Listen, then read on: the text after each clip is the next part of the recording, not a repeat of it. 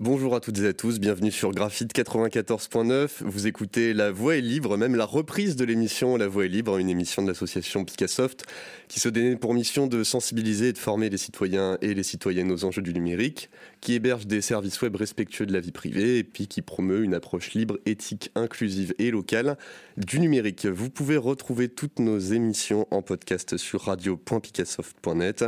Aujourd'hui pour la reprise, j'ai le plaisir d'être avec Stéphane et Talita. Bonjour à vous. Bonjour Quentin. Bonjour Quentin. Et puis aujourd'hui, on va parler donc de sciences ouvertes. Et euh, pour ce faire, eh bien, on a le plaisir de recevoir euh, Célia Gruson-Daniel qui travaille depuis plusieurs années sur la thématique de la science ouverte. Salut Célia. Bonjour vous. Eh bien, bah, je vais passer euh, la main à Talita pour l'interview. Ah, c'est à toi. bonjour Célia. Donc, pour commencer, est-ce que tu peux te présenter, présenter ton travail succinctement? Oui, bien sûr, et euh, je suis ravie d'être avec vous ce matin. Euh, donc moi, je suis euh, chercheuse associée au, COSTEC, hein, le labo de sciences humaines et sociales de l'Université technologie de Compiègne, où j'ai fait ma thèse sur le sujet de la science ouverte, et je travaille aussi actuellement au sein d'un cabinet de conseil qui s'appelle InnoCube, qui est spécialisé sur les problématiques d'open source, d'open data et d'Open Science aussi. Et je développe les projets de recherche maintenant depuis deux ans au sein d'Inocube.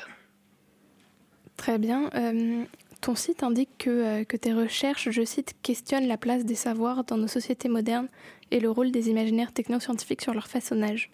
Qu'est-ce que cet imaginaire technoscientifique pour toi? Est-ce que tu peux nous parler un peu plus de cet aspect?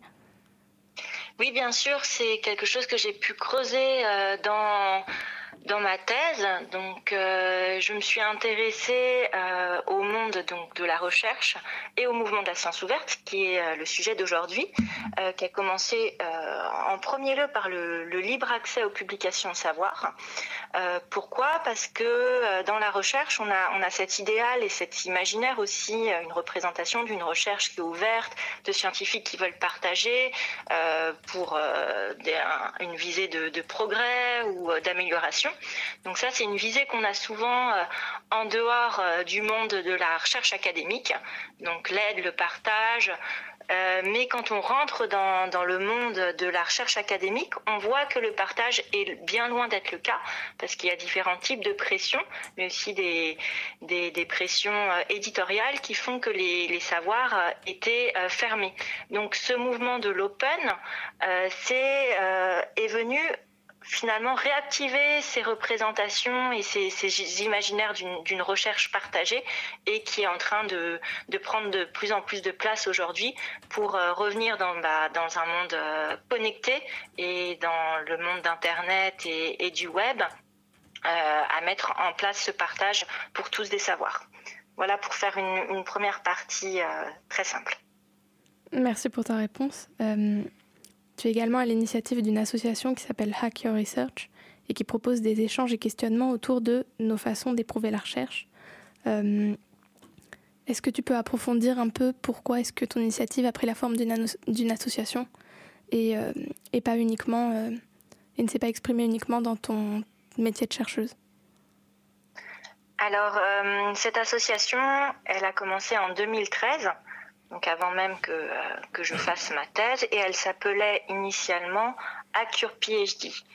Et c'est une initiative euh, collective, collaborative, où euh, on a été plusieurs, donc jeunes chercheurs, mais des personnes aussi qui qui étaient, qui faisaient de l'entrepreneuriat, qui se retrouvaient aussi dans dans les Fab Labs, les hackerspace, à se dire que aujourd'hui, bah, les pratiques de recherche étaient bien fermées pour l'accès au savoir, aussi bien pour l'accès aux publications scientifiques qui sont encore souvent payantes, mais aussi dans les modalités de la recherche. C'est-à-dire que souvent, on utilisait des, dans la recherche des logiciels propriétaires, alors que de plus en plus, des langages de programmation euh, libres tels que euh, Python ou R se développaient.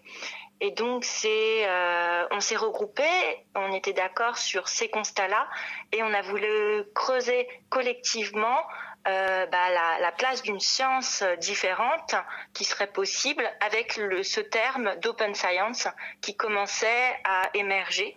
Donc on, s'est questionné collectivement, on a créé aussi du réseau avec d'autres acteurs qui se euh, posaient la question, notamment beaucoup au départ aux États-Unis.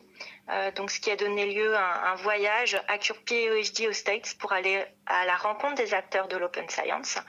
Et euh, ensuite, on a commencé, on a continué avec Acure PhD, par exemple, avec des ateliers d'apprentissage de la programmation non pas seulement ouvert aux chercheurs, mais ouvert à tout à chacun, qu'on a fait dans un, dans un espace qui s'appelait euh, La Paillasse à Paris, qui était un, bio-hackerspace. Et aujourd'hui, bah, sachant qu'on a, on a un peu grandi et qu'on a tous, on a continué dans la recherche ou pas, on a transformé euh, l'association Accure PhD en l'association Accure Research pour pouvoir être inclusif et non pas seulement euh, s'adresser euh, aux doctorants. Donc euh, pourquoi une association? C'était vraiment le format le plus simple pour pouvoir se regrouper collectivement, sachant qu'au début on était un, collectif et qu'on a, on a pris ce statut-là pour pouvoir organiser un peu plus nos actions. tu es également enseignante et je dois avouer qu'en tant qu'étudiante, je ne peux pas m'empêcher de m'interroger sur le sujet. Euh, quelle est la place que tu donnes à l'enseignement dans, ton métier et dans ta vie en règle générale? Pour moi, l'enseignement, c'est majeur. J'enseigne euh, de, de, temps en temps, c'est-à-dire que c'est pas la partie principale de mon activité. La partie principale, c'est avec Inocube.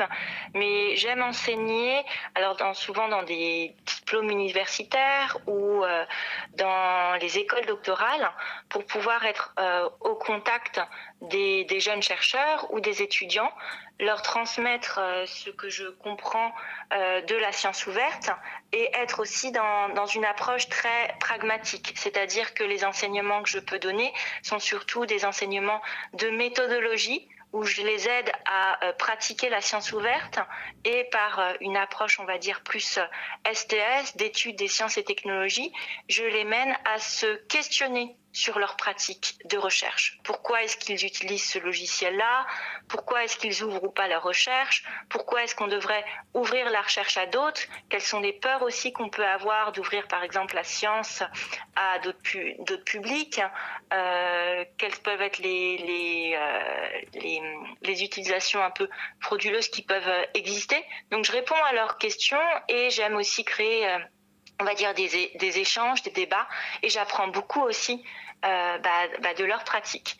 Donc c'est ce côté de l'enseignement, euh, on va pas dire euh, magistral, mais plutôt d'échange ouvert que, je mets en place et aussi avec une dimension, on va dire, d'éducation ouverte, d'enseignement ouvert, puisque les ressources que j'ai, j'essaye aussi de les mettre en ligne pour qu'elles soient, accessibles à, à, tous et à tous. Merci beaucoup Célia pour ta présence et pour tes réponses. Je vais rendre le téléphone à Quentin. Merci beaucoup, euh, merci beaucoup Célia de, de, de, cet échange. Je sais pas si tu veux ajouter un dernier mot euh, et puis euh, peut-être sur euh, si, si, si tu veux très rapidement sur sur ton activité actuelle euh, chez chez Inocube peut-être sur sur ce que tu fais aujourd'hui de, de tout ça. oui, donc bah, je Déjà, euh, je suis ravie que le sujet de la science ouverte soit abordé aujourd'hui dans, votre émission. Et, je pense que euh, ce qu'on fait aujourd'hui avec Inocube, c'est rapprocher la science ouverte qui a aussi aujourd'hui est dans un plein boom, on va dire, institutionnel et qui peut être vue aussi dans les, les mondes de, euh, de la recherche plus académique comme des injonctions encore supplémentaires à ouvrir, à structurer des données, des publications et du temps qu'on a peu souvent en recherche.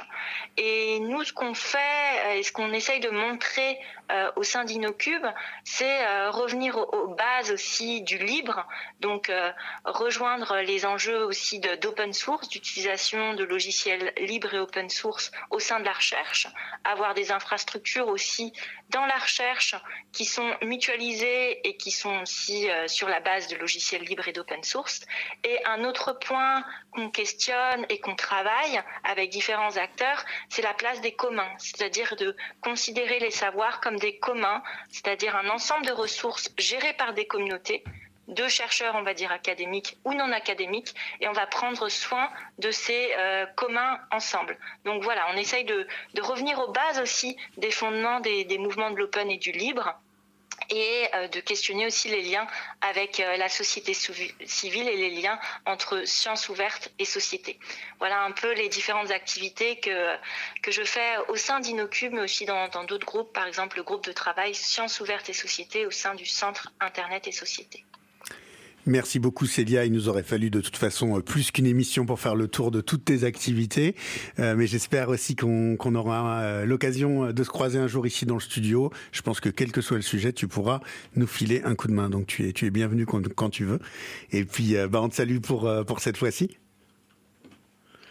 Merci beaucoup à vous et, j'écoute l'émission avec attention. Merci à toi. Au revoir. Merci beaucoup Célia.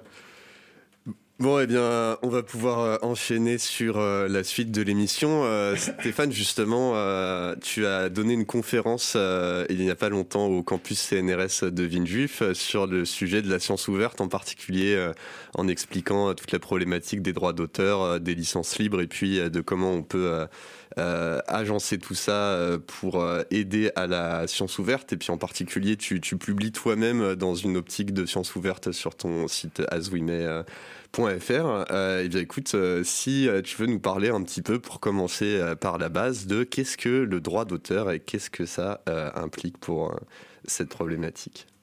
Allez, c'est parti Quentin. Donc on, on va refaire en, en, rapide au départ euh, la synthèse de plusieurs autres émissions hein, qu'on a déjà faites. D'ailleurs, on avait aussi parlé de, de, de Sciences Ouvertes. Je crois que tu faisais partie euh, d'un des deux euh, animateurs magistraux à ce moment-là, Quentin. Euh, donc, mais on va effectivement très vite repasser sur droit d'auteur, licence libre, avant d'arriver un petit peu sur le sujet. Alors, c'est parti. Le, le, le, principe du droit d'auteur, hein, c'est que en, en, en, France et, et aujourd'hui dans, dans la quasi-totalité du reste du monde, eh bien, lorsqu'une personne crée un contenu culturel ou un logiciel ou on va le voir un, un article scientifique, eh bien euh, celui-ci est en général protégé par le droit d'auteur.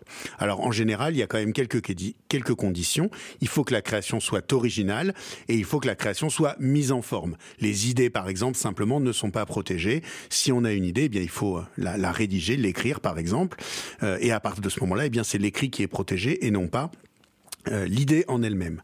Alors un, quelque chose qu'on ne sait pas forcément, que tout le monde ne sait pas forcément, eh bien euh, le droit d'auteur protège les contenus dès qu'ils sont créés. Aucune formalité n'est nécessaire. Hein. On entend souvent est-ce que je dois faire un dépôt à l'INPI ou écrire un petit copyright euh, sur ma page pour la protéger? Eh bien en droit français c'est pas nécessaire.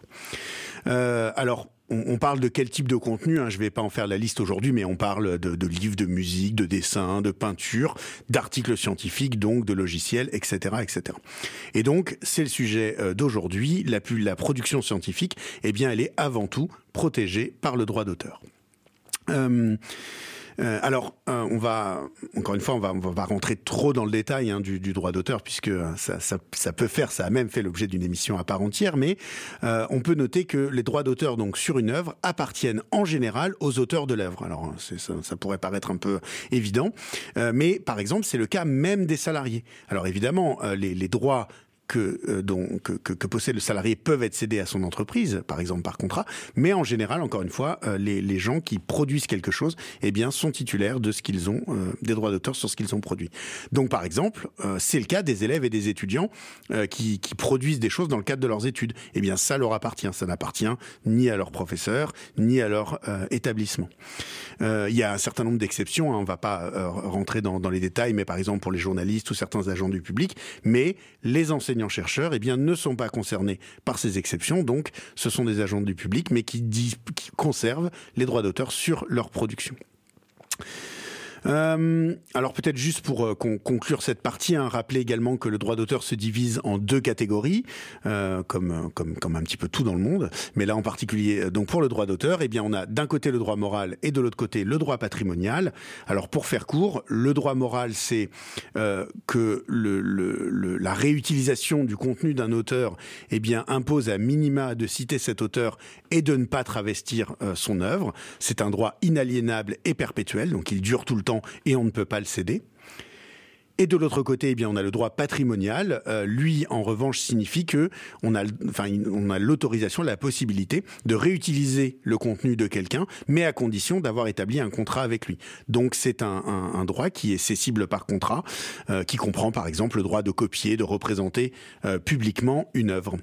ce droit est, est, est, limité dans le temps, même s'il est très long, puisqu'il est maintenu 70 ans après la mort de l'auteur. Euh, bah c'est peut-être pas mal pour une première introduction, euh, Quentin. Est-ce que euh, on, passe aux licences libres on, passe directement tu... Allez, et bah ouais, carrément, c'est parti. Tu, tu, enchaînes alors? Ouais, ouais. Allez, vas-y. Alors, en particulier, euh, pourquoi est-ce qu'on a, on a besoin euh, aujourd'hui de, de, licences libres et pourquoi on en parle beaucoup? Bah, Parce que, comme tu l'as dit, Stéphane, par défaut, les œuvres sont euh, protégées et il y a énormément de droits qui appartiennent exclusivement à leur auteur. Et c'est notamment des choses qui posent question, on le verra par la suite, pour de la production scientifique qui est financée par de l'argent public, etc. Alors en fait, les licences libres, c'est des contrats qui permettent de hacker, entre guillemets, euh, le droit d'auteur. Donc euh, en fait, une licence libre, c'est tout simplement euh, un contrat qui est proposé par le détenteur d'un droit d'auteur au reste du monde et qui permet à chacun d'utiliser librement le contenu ou le logiciel qui est soumis au droit d'auteur sans avoir besoin de demander d'autorisation préalable. Et c'est là le renversement qu'opèrent les licences libres, puisque dans tous les autres cas, il faut absolument l'autorisation explicite de la personne qui a les droits.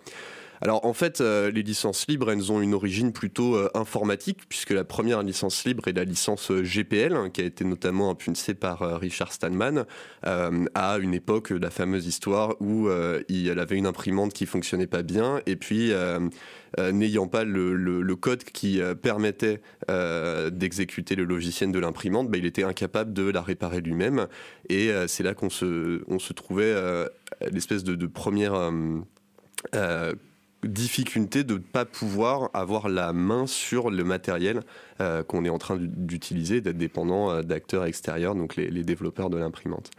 Donc il a énormément poussé euh, dans la direction d'avoir des codes informatiques qui soient libres et en particulier par libre, ce qu'il entend, c'est les quatre libertés fondamentales du logiciel libre, à savoir le droit d'exécuter tout simplement le programme dont on parle, le droit d'étudier le fonctionnement du programme, c'est-à-dire d'avoir accès finalement au code, hein, à la recette de cuisine du logiciel, le droit de redistribuer des copies du programme, donc voilà, pouvoir les passer euh, à, mon voisin sans avoir à, demander l'autorisation de l'éditeur.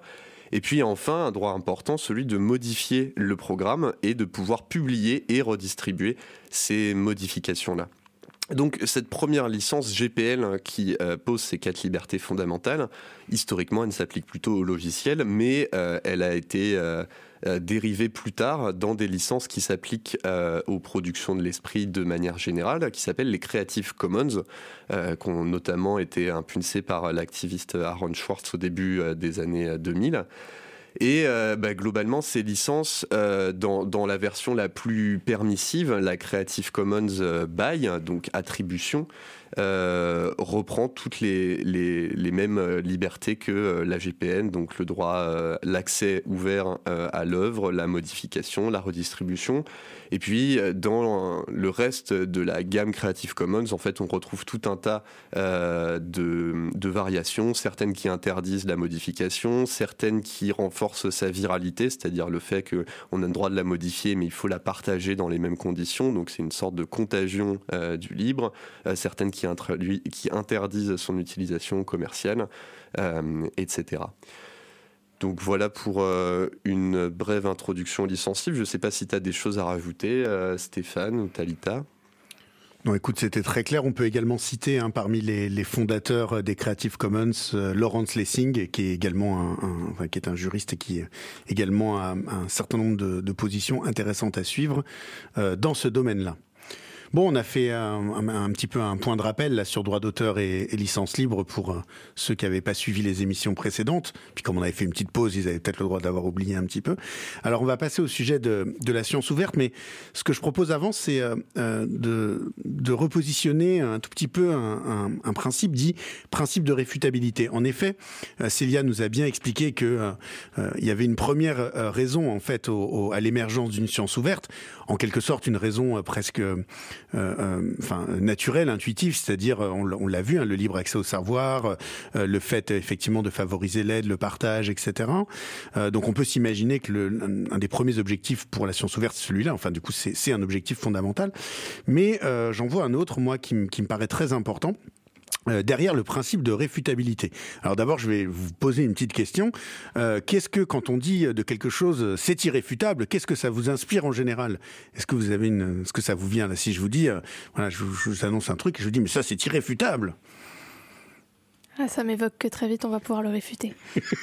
ouais, Talita, mais tu n'es pas, tu ce, n'est pas une évocation normale, en tout cas au sens de statistiquement normal. Alors, évidemment qu'on ne peut pas te contredire, Stéphane. Tu as toujours raison. Tu ne vois pas ta longueur de journée que c'est irréfutable. Voilà, merci Quentin.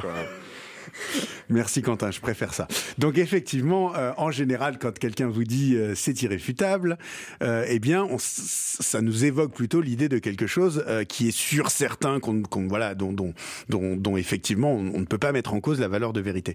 Eh bien, en fait, si on remonte au concept de, de réfutabilité, qui a donc été établi par Karl Popper, eh bien, les choses sont un petit peu différentes. En effet, le principe de réfutabilité en science consiste à considérer que seuls les énoncés que l'on peut réfuter, c'est-à-dire que l'on peut contredire, empiriquement, pour lesquels on peut réaliser une expérience, une observation, eh bien, sont de nature scientifique. Donc, en fait, c'est un petit peu différent. Quelque chose qui est irréfutable, eh bien, en fait, c'est quelque chose qui n'entre pas dans le champ euh, du, de la science, selon, euh, selon Popper. Alors, ça ne veut pas dire que c'est des énoncés forcément euh, totalement non dignes d'intérêt, mais en tout cas, ils ne répondent pas à cette contrainte dite de réfutabilité. Donc, dit autrement, le monde se divise encore une fois en deux catégories, eh les énoncés réfutables et les énoncés non réfutables. Et donc un énoncé scientifique, eh par nature, il doit être réfutable. Alors réfutable, ça veut évidemment pas dire réfuté. S'il est réfuté, ça veut dire qu'on a fait un énoncé et qu'on a prouvé par une observation, euh, eh qu'il était faux. Mais si est réfutable et non réfuté, alors ça veut dire que, jusqu'à preuve du contraire, il s'avère euh, être vrai. Euh, alors, on, peut, prendre un, petit exemple tout de suite. Hein. Il, y a, il, y a, des énoncés euh, euh, existentiels, par exemple, de type les Martiens existent. Eh bien, cet énoncé irréfutable. Personne ne peut me prouver que les Martiens n'existent pas. Alors, j'ai pris les Martiens encore une fois. à la limite, sur les Martiens, on pourrait imaginer aujourd'hui qu'on est peut-être en capacité de faire une étude complète de la planète Mars, etc. Bon, mais si je dis les extraterrestres, en tout cas en général, existent, eh bien, c'est un énoncé irréfutable. Personne ne peut faire le tour de l'univers pour me prouver qu'il n'existe aucun euh, extraterrestre nulle part. Encore une fois, ça ne veut pas dire que c'est vrai, euh, mais ça ne veut pas dire que c'est faux, ça veut dire qu'en fait, on ne sait pas. Alors une fois qu'on a posé euh, ce, principe-là, hein, on peut observer quelques, quelques, quelques points complémentaires. Donc plus un énoncé réfutable, première propriété, hein, plus un énoncé réfutable a déjà résisté à des tentatives de, réfutation, et donc plus il y a, euh, euh, voilà, plus il a résisté, je l'ai déjà dit, et donc plus il est solide, on va dire qu'il est corroboré. Donc en fait, ce qui fait la valeur d'un énoncé scientifique, eh bien, c'est pas tant sa formulation que le fait qu'à un moment, il y ait plein de gens qui essayé de montrer que c'était pas vrai, qu'ils n'aient pas réussi. Hein, à chaque fois que quelqu'un euh, essaye de triturer un énoncé scientifique et qu'il n'arrive pas à montrer que c'est pas vrai, eh ben, ça le rend en quelque sorte un petit peu plus fort. Alors évidemment, il y a d'autres propriétés. Plus un énoncé est clair et précis, et donc plus il est facile de le réfuter, et donc plus il est intéressant, parce qu'évidemment si vous faites un truc, euh, un énoncé un peu obscur, euh, on n'a pas bien les données, on bah, en fait on ne sait pas bien quoi vérifier, donc encore une fois on ne peut pas le, réfuter. Ça veut dire que euh, notamment, et bien encore une fois, la mise à disposition de l'ensemble des données du contexte qui a permis d'arriver à la conclusion, et bien en quelque sorte est nécessaire pour faire le travail de réfutation. Euh, voilà, bah, du coup, je vous ai déjà donné, euh, donné quelques exemples. Alors, j'ai donné un exemple de, de d'énoncé euh, irréfutable. On peut peut-être donner un exemple, par exemple, d'énoncé réfutable. J'avais, j'avais oublié de le faire, hein, mais euh, si par exemple je vous dis, eh bien, la moitié des habitants de la Terre sont des femmes, c'est un énoncé réfutable. Ça veut dire qu'on a la possibilité de faire une expérience, de compter toutes les personnes qui existent sur Terre et de voir s'il y en a effectivement la moitié qui sont des femmes ou non. encore une fois, alors je dis encore une fois, je l'ai pas forcément dit, du coup je reprécise, mais euh, pour qu'un énoncé soit réfutable, il n'est pas forcément nécessaire que on ait fait l'expérience pour de vrai. Hein, il suffit que on, imagine, qu'on voit qu'on est capable de faire cette expérience euh, pour euh, pour le rendre réfutable. Donc voilà. Donc pour pour conclure et enfin pour resynthétiser ce que je viens de dire. Hein, donc les deux points importants, c'est que eh bien en fait, pour qu'un énoncé scientifique euh, euh, ait de la valeur selon le principe de réfutabilité, eh bien il faut qu'il soit énoncé le plus clairement possible avec le plus d'informations qui permettent d'essayer de le contredire. Et du coup, plus on essaye de le contredire, eh bien plus effectivement, et, et à chaque fois qu'on n'y arrive pas, eh bien on renforce cet énoncé.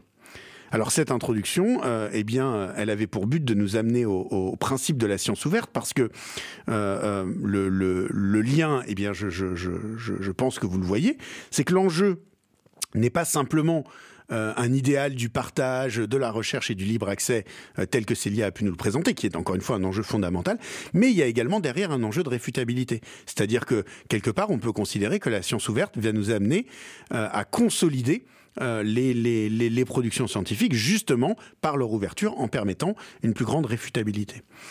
Euh, bon, alors, on a parlé pas mal de sciences ouvertes, mais du coup, il s'agirait peut-être de rentrer un petit peu dans, le détail.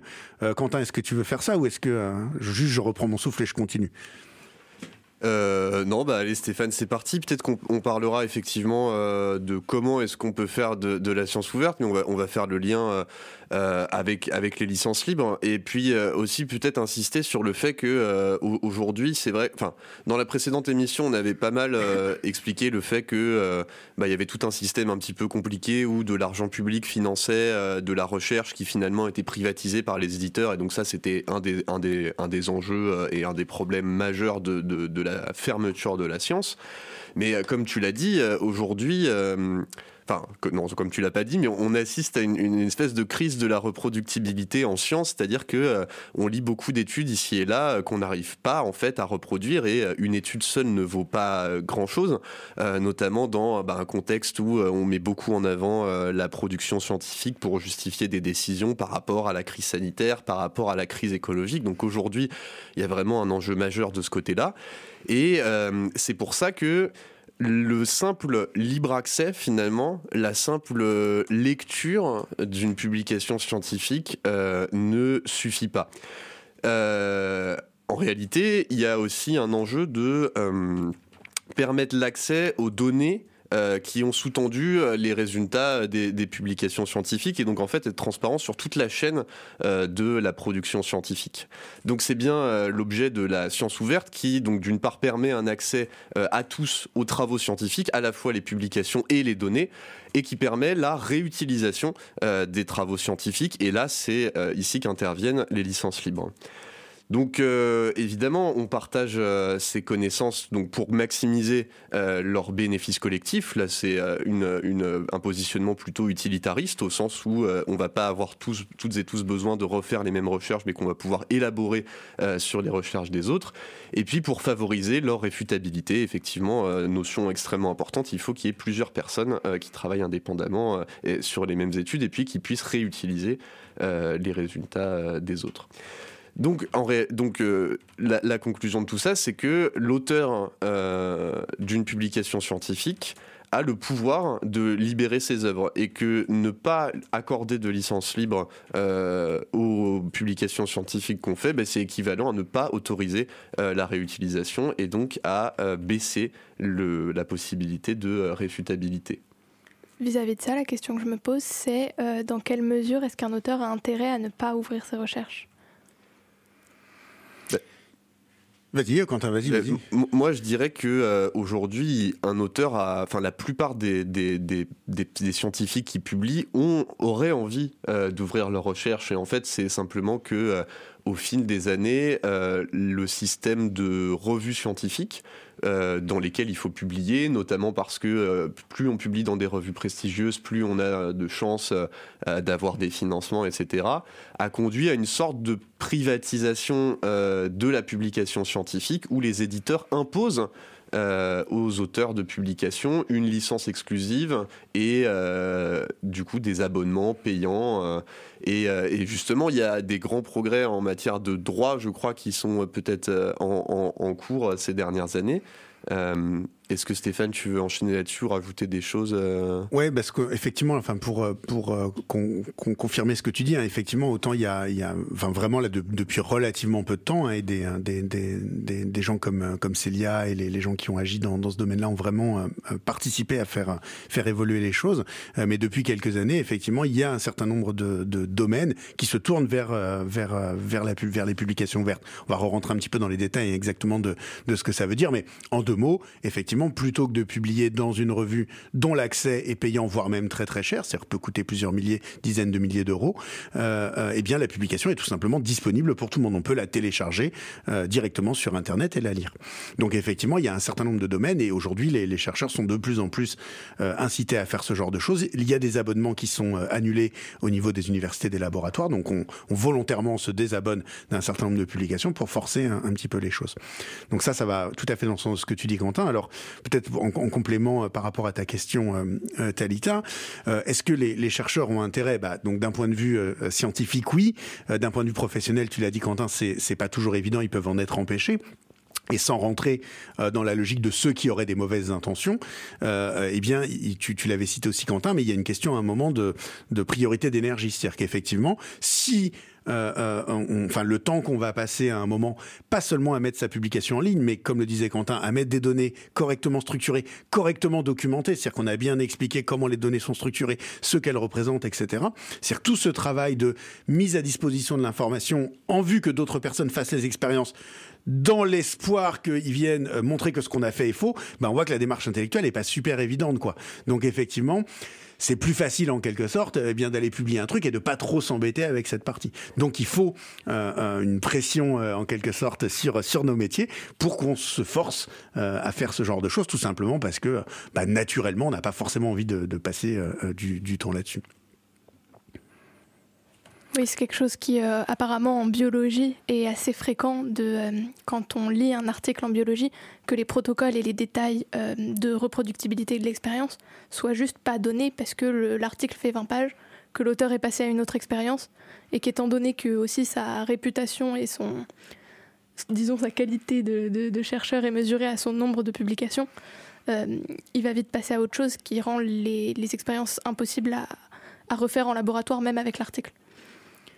Ouais, ouais, carrément. Alors on est, un, effectivement là. Enfin, j'allais dire qu'on digressait, mais en fait non, pas du tout. On est, on est au cœur du sujet. Je vais, je vais, je me propose de même de, ressouligner ça et de rebondir sur un autre point que que, que Quentin a cité, euh, et peut-être ensuite je redonnerai juste rapidement les, les, les points de base de, euh, de ce qu'on entend en fait par, par science ouverte, même si je pense que c'est assez en, en, pointillé depuis tout à l'heure. Mais Quentin, tu l'as dit, là effectivement, on l'a vu avec la crise sanitaire, euh, on a la crise, euh, la crise environnementale également qui est, qui est, qui est voilà, enfin dans, dans laquelle on est, on est baigné, même si euh, on, s'en rend encore un peu moins compte au quotidien parce qu'on n'a pas des masques tout le temps euh, sur le nez, mais enfin voilà.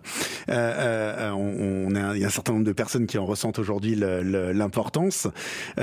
Et, et, autour de ça, il y a vraiment un enjeu de pouvoir avoir un débat froid un, débat, euh, encore une fois, rationnel, logique, euh, le plus possible autour de ces questions. Et on a bien vu euh, à quel point c'était difficile, en fait, hein, voilà, d'avoir ce débat parce qu'il y a le feu de l'action, parce qu'il y a des intérêts croisés, etc. Enfin, il y a, y a plein, plein, plein de raisons pour ça. Mais du coup, il est vraiment important que le, le, monde scientifique, eh bien, soit capable de maintenir ce, ce pourquoi il est fait, c'est-à-dire encore une fois, produire euh, des informations sous des formes réfutables, faire des expériences, et donc soit dans une logique de effectivement publier des choses retravailler les publications des autres, refaire les expériences, refaire les calculs, etc., etc.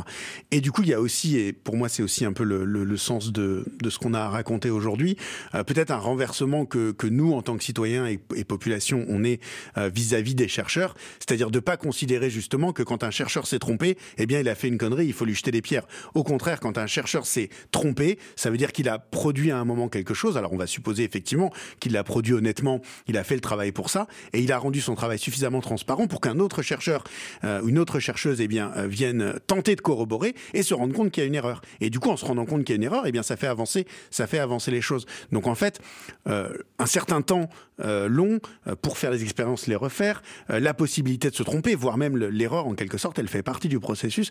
C'est quand même assez fondamental. Et, on le voit. Alors, je, pense là, j'ai des, exemples dans le domaine environnemental. Je prendrai pas sur la crise sanitaire, c'est un peu plus, voilà, ça va nous emmener dans des choses un peu plus chaudes à discuter, mais sur la crise environnementale, par exemple, je sais que le, Shift Project a fait un moment, voilà, a produit des, données autour du numérique environnemental, et il y a eu des contestations de ça. Il y, en a toujours d'ailleurs. Alors encore une fois, on, peut conclure que du coup, The Shift Project, ils n'arrêtent pas de se planter et qu'il faut arrêter de les écouter, ou au contraire, on peut conclure que The Shift Project, eh ben, ils font un boulot de fond, ils publient leurs données, ils publient leurs infos. Du coup, ça permet à d'autres personnes euh, de retravailler et éventuellement, effectivement, de se rendre compte qu'à certains moments, ils se sont trompés. Mais ils se trompent pas tout le temps. Et à chaque fois qu'ils se sont trompés, eh ben, encore une fois, ils peuvent repartir euh, là-dessus. Donc c'est vraiment fondamental, je pense, d'accepter ce, phénomène de, voilà d'accepter que la science c'est pas euh, juste sortir des vérités éternelles et au contraire c'est un processus.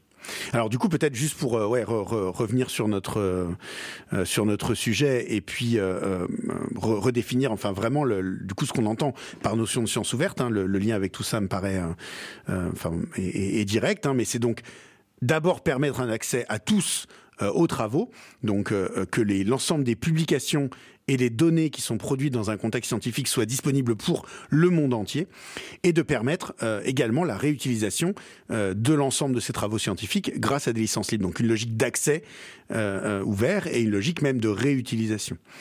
Et donc voilà, on, le voit, enfin pour, peut-être conclure en quelque sorte, hein, mais un, on va, on va maximiser le bénéfice collectif et deux, on va favoriser la réfutabilité des, des, données. Et, voilà, donc peut-être juste, pour, euh, pour, euh, pour, pour, euh, reconclure sur la conclusion. Mais donc, ajouter qu'un accès gratuit qui permet la libre consultation du contenu, donc c'est déjà bien, c'est déjà ce qui est en train de beaucoup se passer aujourd'hui dans un certain nombre de domaines, pas tous encore. Hein, donc, il y a encore des, des, des pans de, de, certains domaines qu'il faut autour desquels il faut travailler. mais une, associer une licence libre à ces publications, eh bien, en quelque sorte, c'est encore mieux parce que ça permet la réutilisation euh, euh, euh, du travail. Je pense qu'on a fait un, point assez général hein, sur la question de la science ouverte. J'espère que grâce à cela, tout le monde en a compris les principes et puis euh, euh, surtout les, les enjeux. Euh, alors concrètement, si vous êtes un, chercheur ou un citoyen ou un, ou un enseignant ou un élève ou un étudiant et que vous voulez en savoir plus sur, sur la science ouverte, que vous voulez savoir comment libérer vos, vos, propres travaux scientifiques ou avoir accès à des travaux scientifiques libres et que vous avez un petit peu de mal à rentrer dans le domaine, eh bien, il y a beaucoup d'acteurs aujourd'hui qui sont informés de, de, de ces questions-là. Autour de ces questions-là, euh, on avait eu par exemple la, bibliothèque de, de, de l'UTC, mais certainement que dans la plupart des bibliothèques, des universités, il y a plein d'acteurs qui sont au courant de tout ça. Donc n'hésitez pas à vous rapprocher d'eux.